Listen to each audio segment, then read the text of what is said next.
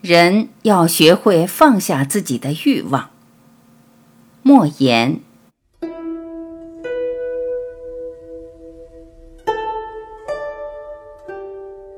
一，富贵，文学中考验君子的试金石。感谢而且佩服日本朋友们为论坛选择了这么一个丰满的议题。人类社会闹闹哄哄，乱七八糟。灯红酒绿，声色犬马，看上去无比的复杂。但认真一想，也不过是贫困者追求富贵，富贵者追求享乐和刺激，基本上就是这么一点事儿。中国古代有个大贤人司马迁说过：“天下熙熙，皆为利来；天下攘攘，皆为利往。”中国的圣人孔夫子说过：“富与贵，人之所欲也。”贫与贱，人之所恶也。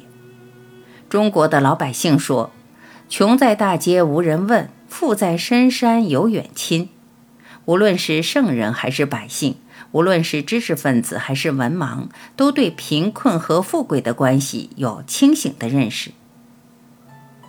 为什么人们厌恶贫困？因为贫困者不能尽情地满足自己的欲望。无论是食欲还是性欲，无论是虚荣心还是爱美之心，无论是去医院看病不排队，还是坐飞机头等舱，都必须用金钱来满足，用金钱来实现。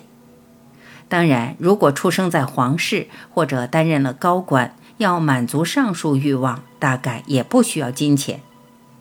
富是因为有钱，贵是因为出身、门第和权力。当然，有了钱也就不愁贵，而有了权力以后，似乎也不愁没钱。经典之言，因为富与贵是密不可分的，可以合并为一个范畴。贫困者羡慕并希望得到富贵，这是人之常情，也是正当的欲望。这一点，孔夫子也给予肯定。但孔夫子说，尽管希望富贵是人的正当欲望。但不用正当的方法得到的富贵是不应该享受的。贫困是人人厌恶的，但不用正当的手段摆脱贫困是不可取的。时至今日，圣人两千多年前的教导早已变成了老百姓的常识，但现实生活中用不正当的方式脱贫致富的人比比皆是。用不正当的方式脱贫致富，但没受到惩罚的人比比皆是。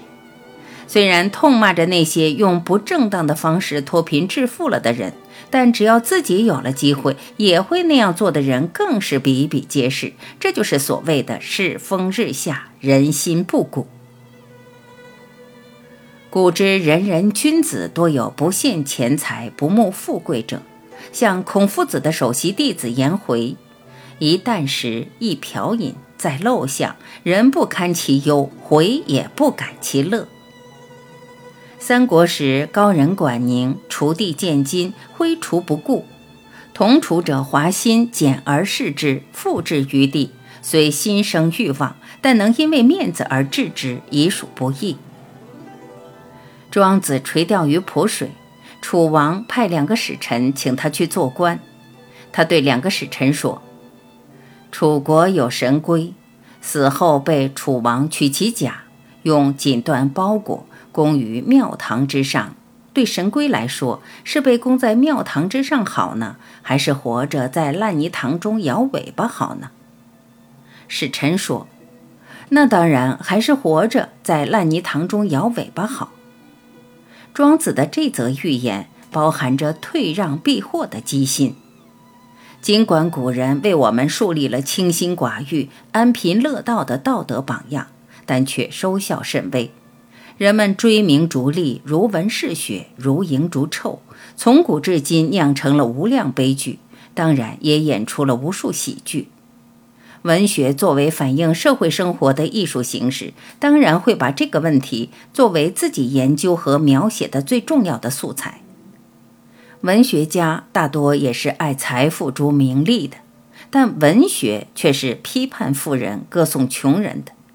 当然，文学中批判的富人是为富不仁或通过不正当手段致富的富人。文学中歌颂的穷人，也是虽然穷但不失人格尊严的穷人。我们只要稍加回忆，便能想出许许多多的文学中的典型人物。作家在塑造他们的性格时，除了给予生死的考验和爱恨情仇的考验之外，经常使用的手段，那就是把富贵当成试金石，对人物进行考验。经过了富贵诱惑的，自然是真君子；经不住富贵诱惑的，便堕落成小人、奴才、叛徒或是帮凶。当然。也有许多的文学作品，让他的主人公借着金钱的力量，复了仇，雪了恨，达到了自己的目的。也有的文学作品，让自己善良的主人公有了一个富且贵的大团圆结局，这就又从正面肯定了富贵的价值。二，人要有放下的智慧。人类的欲望是填不满的黑洞。穷人有穷人的欲望，富人有富人的欲望。渔夫的老婆起初的欲望只是想要一只新木盆，但得到了新木盆后，他马上就要木房子。有了木房子，他要当贵妇人；当了贵妇人，他又要当女皇；当上了女皇，他又要当海上的女霸王，让那条能满足他欲望的金鱼做他的奴仆。这就越过了界限。如同吹肥皂泡，吹得过大必然爆破。凡事总有限度，一旦过度必受惩罚，这是朴素的人生哲学，也是自然界诸多事物的规律。民间流传的许多具有劝诫意义的故事，都在提醒人们克制自己的欲望。据说印度人为捕捉猴子，制作一种木笼，笼中放着食物。猴子伸进手去抓住食物，手就拿不出来。要想拿出手来，必须放下食物。但猴子绝对不肯放下食物。猴子没有放下的智慧，人有放下的智慧吗？有的人有，有的人没有。有的人有的时候有，有的人有的时候没有。有的人能抵挡金钱的诱惑，但未必能抵挡美女的诱惑。有的人能抵挡金钱、美女的诱惑，但未必能抵挡权力的诱惑。人总是会有一些舍不得放下的东西，这就是人的弱点，也是人的丰富性所在。中国的哲学里其实一直不缺少这样的理性和智慧，但人们总是身后多余忘缩手，眼前无路想回头。贪婪是人的本性，或者说是人性的阴暗面。依靠道德劝诫和文学的说教，能使人清醒一些，但不能从根本上解决问题。于是佛教就用“万事皆空，万物皆无”来试图遏制人的贪欲，因为贪欲是万恶之源，也是人生诸般痛苦的根源。于是就有了《红楼梦》里的好了歌：“世人都晓神仙好，唯有功名忘不了。”古今将相在何方？荒冢一堆草没了。世人都晓神仙好，只有金银忘不了。终朝只恨聚无多，及到多时眼闭了。世人都晓神仙好，只有娇妻忘不了。君生日日说恩情，君死又随人去了。世人都晓神仙好，只有儿孙忘不了。痴心父母古来多，孝顺儿孙谁见了？三，欲望，人类痛苦和快乐的根源。要控制人类的欲望，最直接、最有效的手段还是法律。法律如同笼子，欲望如同猛兽。人类社会千百年来所做的事，也就是法律、宗教、道德、文学与人的贪婪的搏斗。尽管不时有猛兽冲出牢笼伤人的事件，但基本上还是保持了一种相对的平衡。人与人之间的友好关系需要克制欲望才能实现，国与国之间的和平关系也只有克制欲望才能实现。一个人的欲望失控，可能酿成凶杀；一个国家的欲望失控，那就会酿成战争。由此可见。国家控制自己的欲望比每个人控制自己的欲望还要重要。在人类社会中，除了金钱、名利、权势对人的诱惑之外，另有一最大也是致命的诱惑，就是美色的诱惑。这问题似乎与女性无关，但其实也有关。历史上曾经爆发过因为争夺一个美女而发生的战争。也曾经因为美女而让某些统治者丢掉了江山社稷。绝对的否定色欲当然不对，因为没了这欲望，人类社会也就无法延续。中国历朝历代的统治者对人的性欲基本上是持否定态度的，但他们多半是口是心非。尽管深宫中妻妾成群，但民间却要存天理灭人欲。男女之情被视为洪水猛兽，这样的观念体现在封建王朝的法律和道德中。对于人类贪婪的财富欲望和权势欲望，文学与法律、道德是基本保持一致的；但对于性欲，尤其是升华为爱情的性欲，文学作品却经常的另唱别调，有时甚至扮演吹鼓手的角色。中国有《牡丹亭》《西厢记》。《红楼梦》，外国有卡特莱夫人的情人，这也是一个文学的永恒的主题。没有男女之间的欲望，没有情与爱，似乎也就没有了文学。毫无疑问，贫富与欲望依然是当今世界的主要矛盾，是人类痛苦或者欢乐的根源。中国人近年来的物质生活有了巨大的改善。个人的自由度较之以前也有了大幅度的宽松，但人们的幸福感却没有多大的提高，因为财富分配不公，少数人利用不正当的手段致富导致的贫富悬殊，已成为影响社会安定的主要原因。而那些非法致富的暴发户们的骄奢淫逸、张牙舞爪，又引起了下层百姓的仇视。以至于形成了一种强烈的仇富心理，而富豪与权势的勾结又制造出种种的恶政与冤案，这就使老百姓在仇富心理之外又加上一种仇官心理。仇富与仇官的心理借助网络这一现代化的传播方式，掀起一波又一波的滔天巨浪。即使某些人物和阶层谈网色变，恶行有所收敛。但网络自身也成为藏污纳垢的场所。一百多年前，中国的先进知识分子曾提出“科技救国”的口号；三十多年前，中国的政治家提出“科技兴国”的口号。但时至今日，我感到人类面临着的最大危险，就是日益先进的科技与日益膨胀的人类贪欲的结合。在人类贪婪欲望的刺激下，科技的发展已经背离了为人的健康需求服务的正常轨道，而是在利润的驱动下疯狂发展，以满足人类的其实是少数富贵者的病态需求。人类正在疯狂地向地球索取，我们把地球钻得千疮百孔，我们污染了河流、海洋和空气，我们拥挤在一起。用钢筋和水泥筑起稀奇古怪的建筑，将这样的场所美其名曰城市。我们在这样的城市里放纵着自己的欲望，制造着永难消解的垃圾。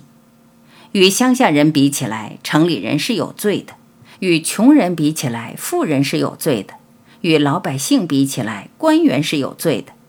从某种意义上来说，官越大，罪越大。因为官越大，排场越大，欲望越大，消费的资源就越多。与不发达国家比起来，发达国家是有罪的，因为发达国家的欲望更大。发达国家不仅在自己的国土上瞎折腾，而且还到别的国家里，到公海上，到北极和南极，到月球上，到太空里去瞎折腾。地球四处冒烟，浑身颤抖。大海咆哮，沙尘飞扬，旱涝不均等等。四，我们要用文学告诉人们，在这样的时代，我们的文学其实担当着重大责任，这就是拯救地球、拯救人类的责任。我们要用我们的作品告诉人们，尤其是那些用不正当手段获得了财富和权势的富贵者们，他们是罪人，神灵是不会保佑他们的。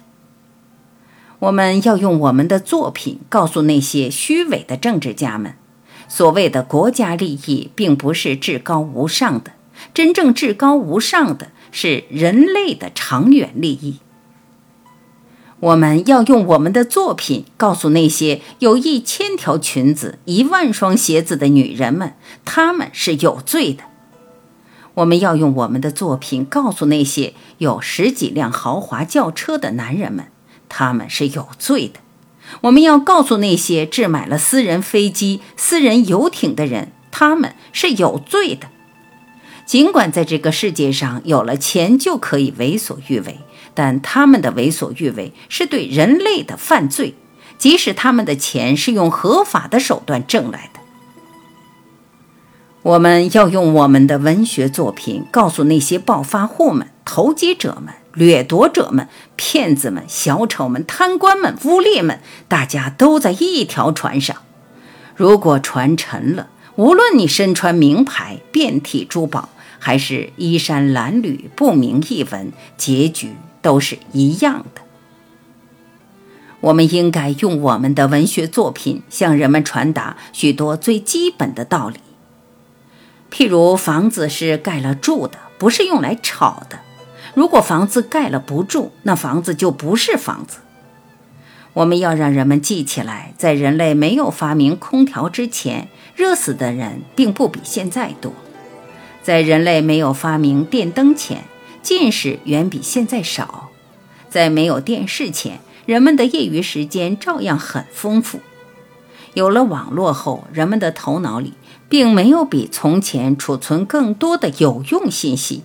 没有网络前，傻瓜似乎比现在少。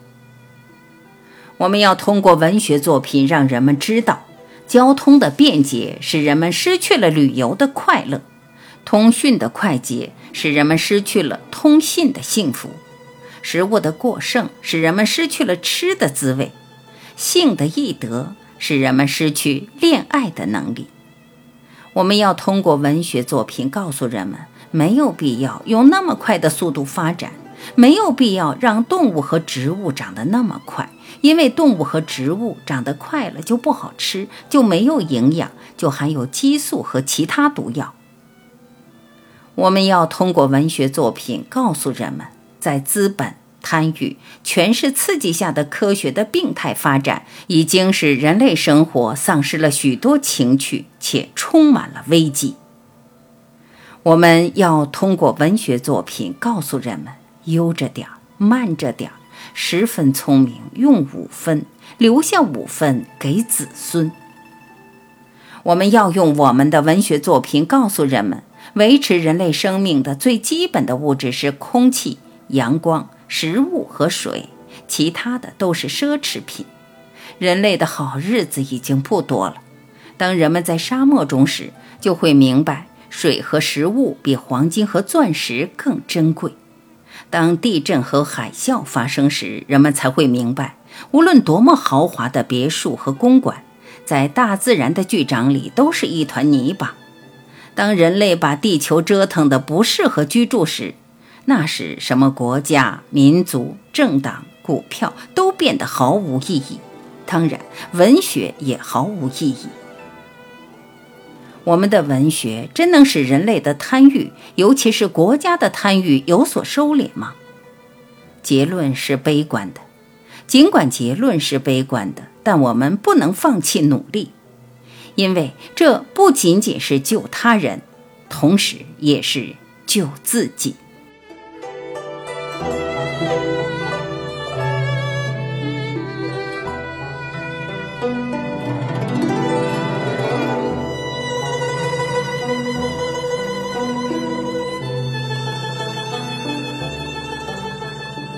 感谢聆听，我是晚琪，再会。